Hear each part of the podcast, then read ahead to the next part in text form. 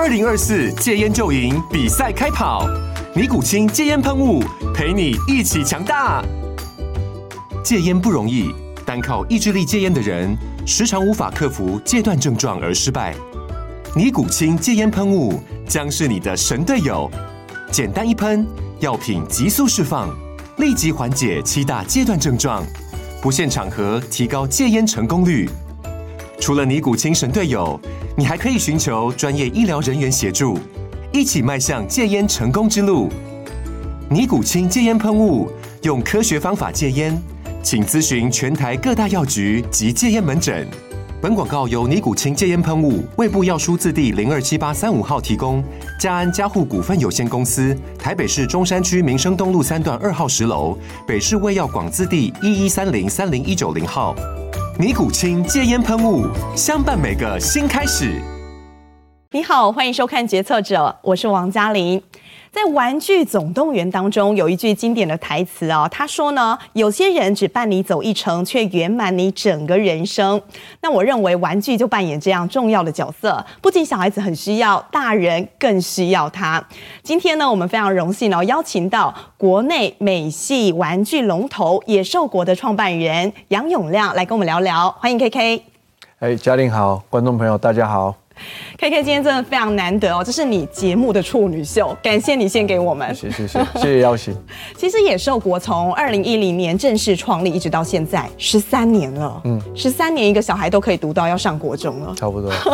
你有想过吗？当初你从一个玩家一路做到现在，年营收到十亿了。一开始我们就希望可以做到全世界，那所以嗯。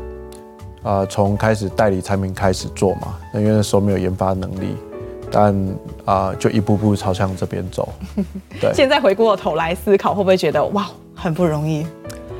哎、欸，我觉得创业都不容易，不过还好有很多啊公司的伙伴，就是一直陪着我这样。嗯哼哼。那其实大家比较好奇的是说，你身为一个被大家认为是最了解玩具的人，至少在我们台湾。那你自己其实是几岁开始跟玩具有一些共鸣？OK，我是啊，我、呃、我家庭是在高雄冈山，高雄人，全家人都是老师，所以小时候其实一直没有玩到玩具。小时候没有玩过玩具，怎么可能？老师就叫你读书，读书，读书嘛。哦。那啊、呃，高中毕业之后，其实是大学联考考不好，那所以被踢到国外去。那在国外的时候，在啊、呃，同学家去讨论功课的时候，其实因为那一整年都是在那个同学家讨论功课，那他有收非常多的玩具，看着看着看着你就喜欢上了，嗯、所以我也就开始跟着买这样。你看到的第一个玩具，第一个模型是什么？啊、呃，中文叫闪灵悍将，它叫 Spawn。哦，对。那时候你看到它最直接，一个大三大四学生、嗯、吸引到你的是什么？一开始就觉得只是一个公仔，就玩具摆设。但越看越久的时候，你会发现它有它的上色啊，它的雕塑啊，它什么都觉得很细致。嗯，然后再问一下价钱，那时候可能是九点九九美金，就觉得吓到了。然后就觉得，欸，那我也收一只放在房间好了。那你收了第一只，你就会。因为有点想要完美收集整套，所以就越收越多这样。嗯，那那个时候您自己觉得哦，因为大三、大四，其实说真的，你一个人只身到美国去，其实压力应该是蛮大的。对。你那个时候在玩具上头，你得到什么样的疗愈或是慰藉？诶，我觉得摆出来最大的应该算是成就感，就是它有一种。对你，你你摆很多，你收齐整套，尤其收到一些比较难买到的公仔会，会会啊，会有那种成就感在。嗯哼。不过那时候要打很多工。哦。对，那啊，一开始在收玩具会变成多出来的支出嘛，嗯、那所以呃，而且那个玩具收到最后，我会希望那个玩具包含它的外包装都要完美的。哦，你是完美主义者。一点点，一点点，所以。呃，越买会想要买买买会花钱，刚好那时候我的年代是 eBay 起来的时候，所以有时候会买到两三只同样的东西，选一个何况最好的留下来，剩下就卖掉。嗯哼。然后之后啊、嗯，做一做发现有价差，所以就是开始花了一些时间在收玩具，也在顺便卖玩具，但我总会收何况最好的一套在自己身边这样子。那个时候价差大概有到多少啊？你是那是大学生嘛？对不对？大学大学。以 SPUN 来讲的话，它一箱十二支只会有一个女孩子。嗯。它的建议售价永远都是九点九九美金。那那女孩子有时候会会要二三十块就可以，呃，有时候会涨到二三十块，有时候会涨到一两百块美金。嗯。所以你不仅拥有最新的一套，你甚至还赚到了一些钱。哎、欸，是为了让我买的那一套不用钱。对，一开始是这样。可是那个时候您读的啊，你在那个当地，在美国加州当地，你读的是会计相关，嗯、所以后来你也做了会计师的工作。对，嗯，是什么样的原因让你会觉得说，哦，我想要转职，我想要来创业？嗯，我我觉得呢要分两段讲哦，就是我一开始进去的是在圣地亚哥的一个一个一个啊事务所，嗯。那圣地亚哥的房房租比较便宜，一千六百块美金可以租到两间房。嗯，所以我里面其中一个房间全部放的都是玩具。哦，然后做了两三年之后，因为啊因缘际会在嗯 Irvine 就是在 LA 的下边的一个比较大的城市，嗯，有找到另一份另外一份会计师事务所的工作，所以就搬上去。嗯，但我也是只有放一千六百块。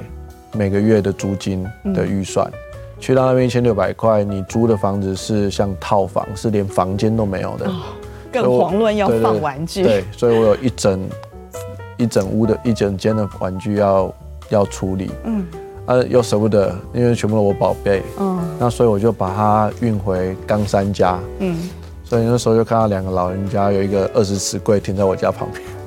哇，可以接受吗？小时候不让你玩玩具的老师，我我我爸妈疯掉，疯掉，看到你的玩具他们疯掉？了，嗯嗯，半夜打电话直接骂，哦、然后当然我他们就是搬进来，啊，但是会限时我，呃，限限我多久以内要把它处理掉，不然他拿去送学生，嗯，所以那时候我就开始，我原本在美国 eBay 有在买卖嘛，对，所以那时候刚好是台湾的。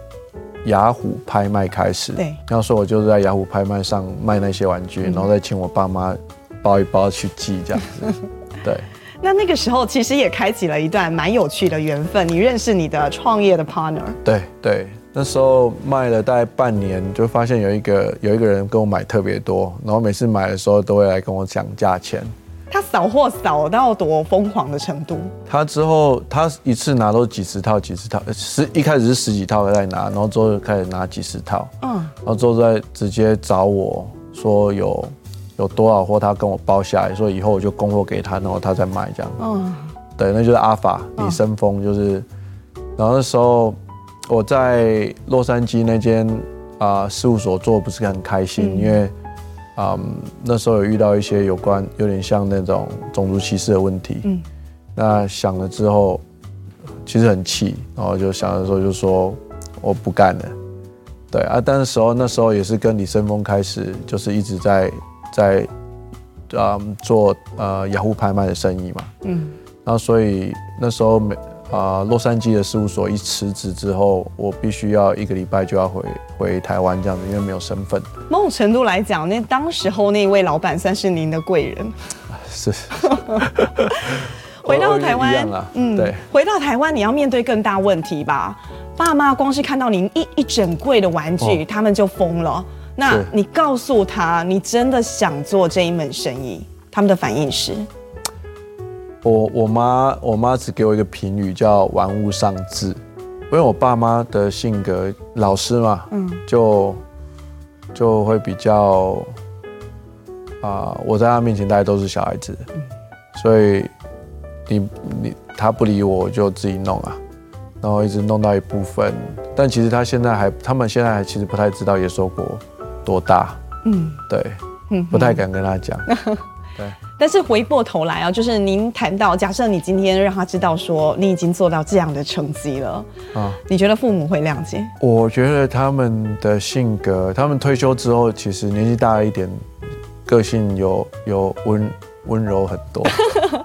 他们有没有曾经跟你说过，小时候没有让你玩玩具这个事情？好像有一点。我，我觉得，我觉得有部分的我可能当时在反扑吧。嗯，就是小时候不能玩这些东西，也没有什么电玩，然后所以长大之后一直玩。嗯，对，那个阿法他跟我一起创业嘛，那我跟他讲好说我要创业，然后打算要怎么做。嗯、我说一开始先代理一些台湾没有人在做的事情。嗯哼。所以一开始我们，而且我也只做我懂的，我只做我懂的生意，我不做我不懂的。嗯。所以那些日系我都其实不太懂，那我只懂。我的逻辑很简单，就是我是一个冈山长大的小孩。假设我都会喜欢这个玩具，那台湾一定有其他人喜欢这个玩具。嗯，只是那市场，那市场会很小。对。但是很小代表它的竞争比较少。我所要做的市场就是把这个市场占占满，我让人家知道野兽国就好。可是当时候，我说实在的，您刚刚讲的，我觉得还是稍微客气的，有点比较小，有多小呢？那个年代在台湾，其实你去万年，你去街头小巷看到地下街等等，你所看到的几乎都是日系的玩具。对。那很少人会听到美系玩具，可能只是卡通上看到而已。嗯、对。可是你选择做那个啊、哦，日系大概占了八九成，有没有？那时候应该有，应该超过九成，超过九成就是这么的多。为什么你会想要去做这个事？你哪来的勇气？而且你告诉我，你一开始想做的，你的梦就是很大，你要把它做到全世界都知道。对，一开始你没有没有钱，没有人，没有没有什么都没有，你怎么跟人家打？那所以我，我我很简单的就是我从我的收藏跟阿法他自己也有收嘛，就从我们两个的收藏开始做。嗯，对啊，当然。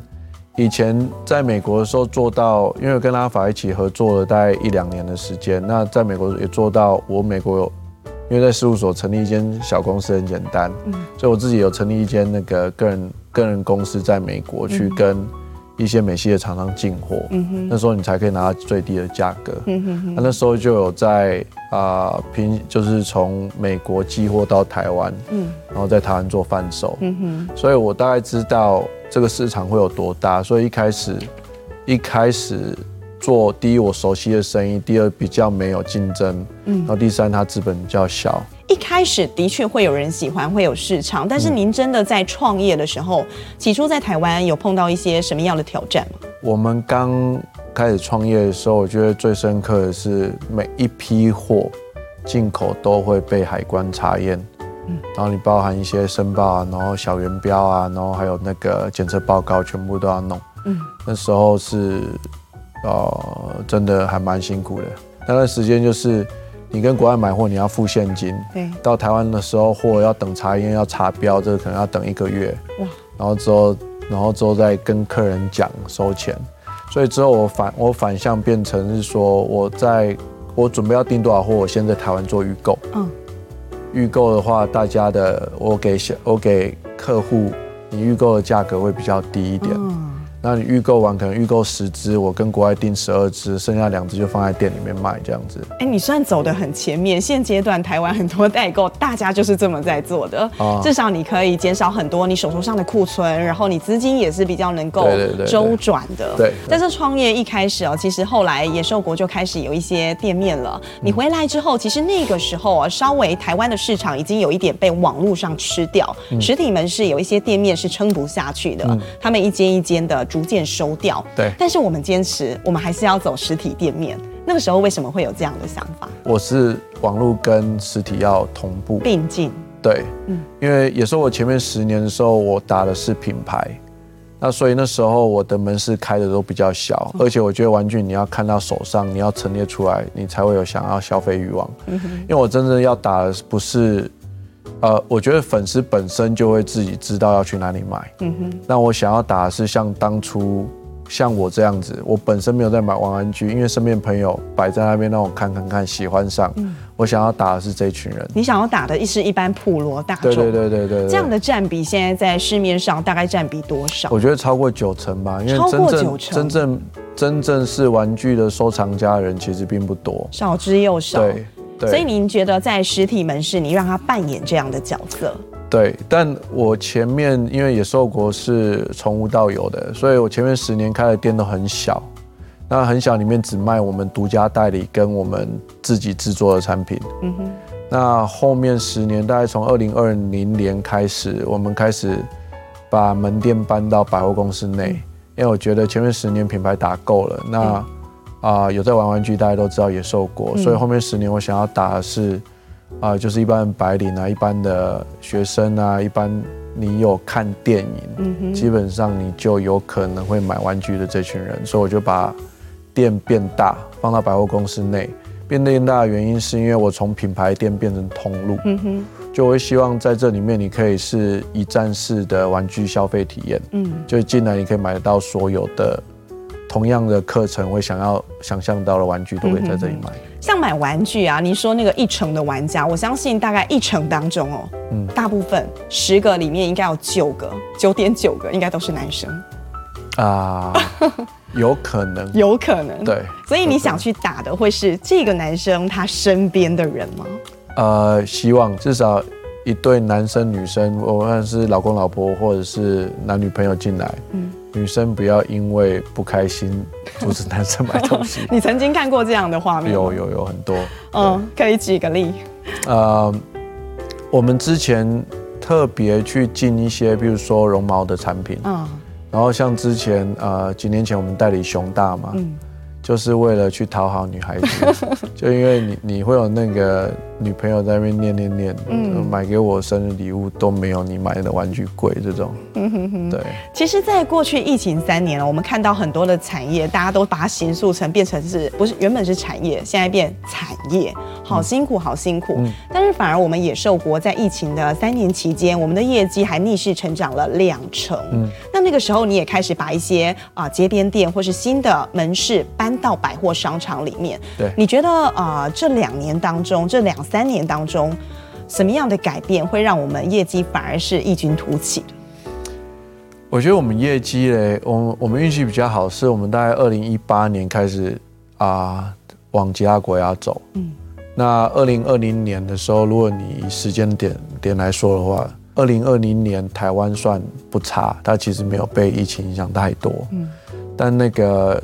大陆、欧洲跟美国那一年就很差，嗯、那二零二一年刚好相反，台湾有封城嘛，嗯、那反而是大陆、中国跟欧洲，啊，大陆、美国跟欧洲卖的还不错。嗯、这几年是东南亚都很差，嗯、那是一直到去年大概五六月的时候，东南亚才开始又恢复。那恢复最快是新加坡、泰国跟跟马来西亚。嗯、那美国我觉得从去年七月开始反转变很差。嗯那今年七月开始，大概十十十五个月之后，现在有慢慢变好一点。嗯、其实我们现在在观察今年的那个耶诞节。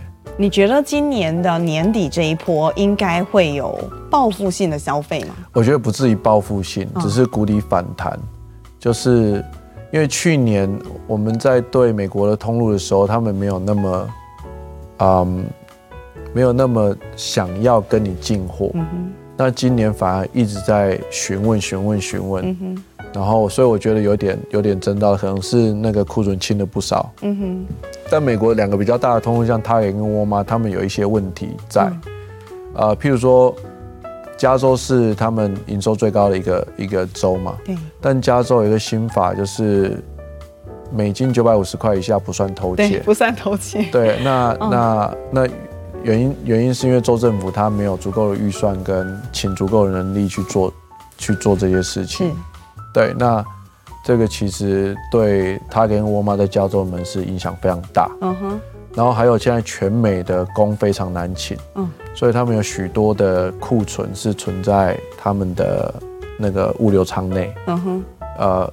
还有分店门市里面的库存，但没有请不到人上架，嗯，所以是造成库存回转的天数会变高。嗯哼，对。不过在疫情期间哦，其实还好，你有超前部署，在这之前，其实你就已经啊进军到海外去了。但我们也看到哦，国内这两年在街边，大家也都看得到野兽国出现了很多的贩卖机啊。这个想法是从什么时候开始的？贩卖机一开始是中国大陆那边做很多。嗯对，但他们逻辑就是广铺嘛，他们是以量为主。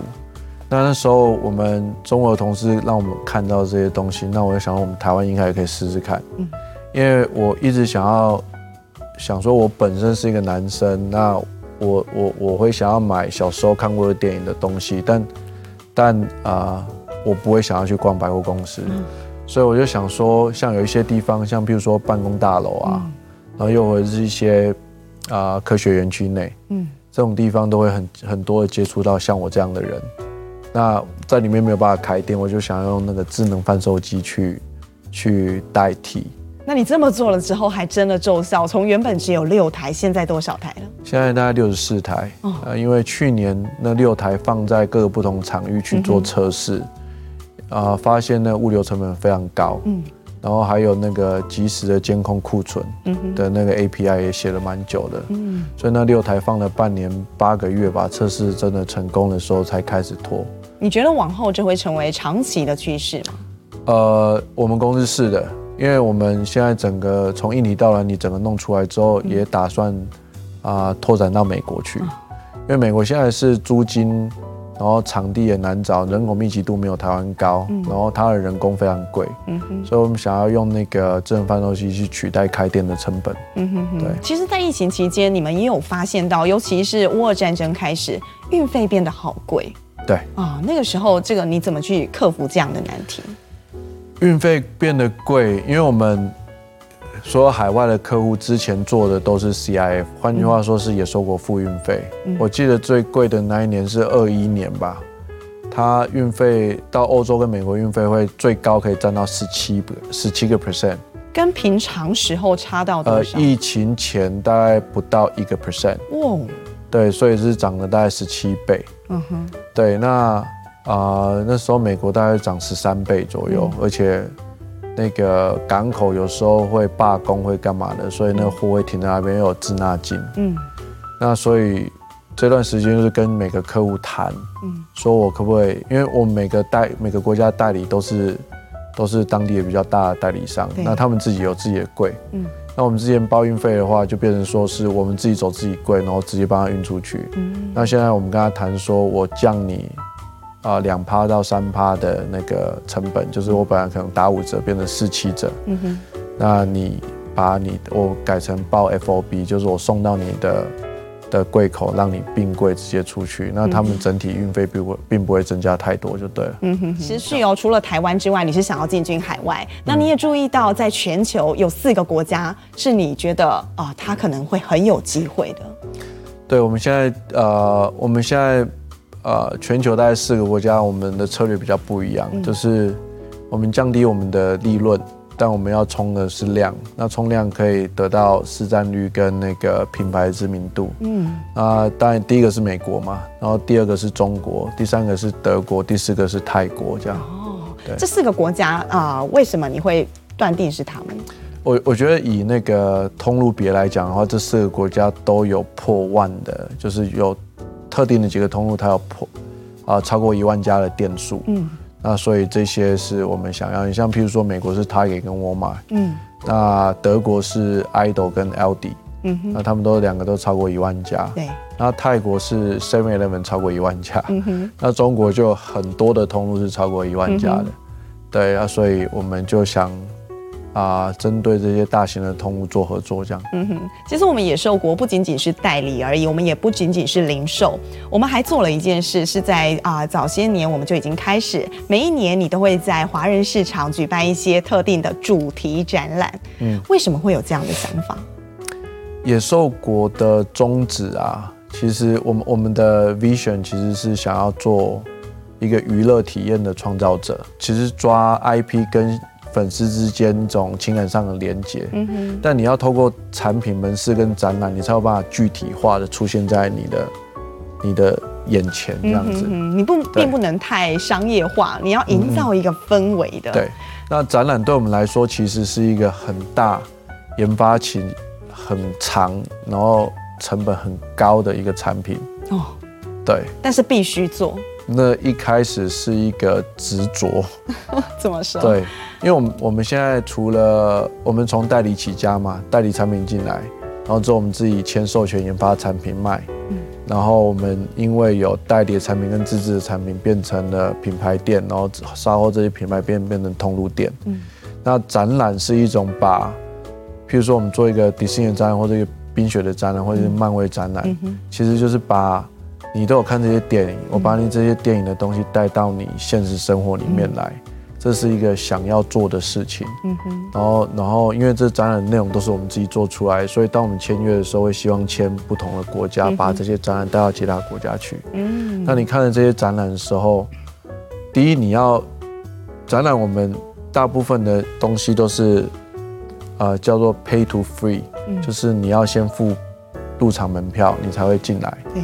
那付付入场门票基本上会限制了一部分的人，因为你要真的对他有爱，你才会进来。哦、那你看完这一些东西，你对他的有一些有一定的感受，嗯、就是换回你的回忆的时候，嗯、然后出口处就会有上手去。